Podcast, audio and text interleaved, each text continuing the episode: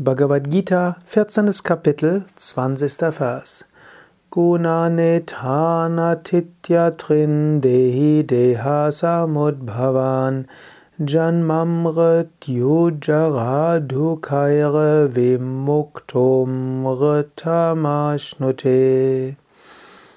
Krishna spricht zu Arjuna. Krishna, der Lehrer, Inkarnation Gottes.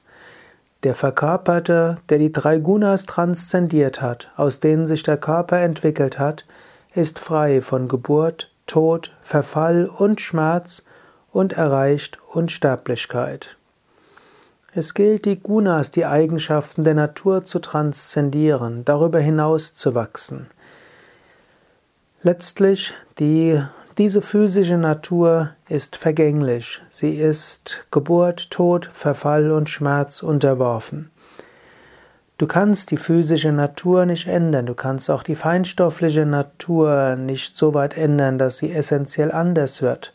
Alles in dieser physischen und der geistigen Welt hat einen Anfang, einen Verfall, einen Tod und ist letztlich damit auch dem Schmerz unterworfen. Du kannst das nicht abstellen. Du kannst dich um deine Gesundheit kümmern, aber du kannst Krankheit, Schmerz, Leiden, Tod nicht abstellen. Vielleicht indem du dich um die Gesundheit kümmerst, wird der Körper ein bisschen älter. Vielleicht wird er etwas gesünder. Vielleicht hast du etwas mehr Kraft, aber irgendwann stirbt der Körper trotzdem. Du kannst dich darum kümmern, dass du mehr Prana hast. Aber selbst wenn du mehr Prana hast, Prana geht dennoch durch seine Zustände. Du wirst mal mehr und mal weniger Prana haben. Du kannst dich um positives Denken bemühen. Aber trotz aller Bemühungen um positives Denken, irgendwo der Geist geht auch durch seine verschiedenen Manifestationen. Daher der Versuch durch äh, gutes Umgehen auf der physischen oder der psychischen, emotionalen Ebene äh, irgendwo glück, dauerhaft glücklich zu werden, ist zum Scheitern verurteilt.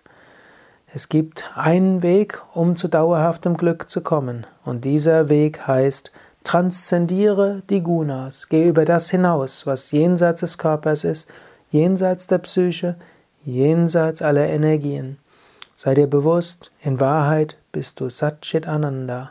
Du kannst auch jetzt in diesem Moment einen Moment lang innehalten, einen Moment lang in dein Herz hineingehen, einen Moment lang dir bewusst werden, tief im Inneren in dir ruht das göttliche Selbst. Tief im Inneren bist du das göttliche Selbst.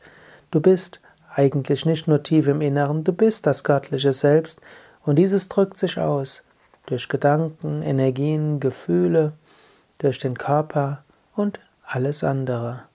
Spüre das einen Moment lang und genieße dich selbst als Satchit Ananda, unendliches Sein, verbunden mit allem. Chit, große Bewusstheit, Bewusstheit hinter allem, Ananda, Freude und Liebe.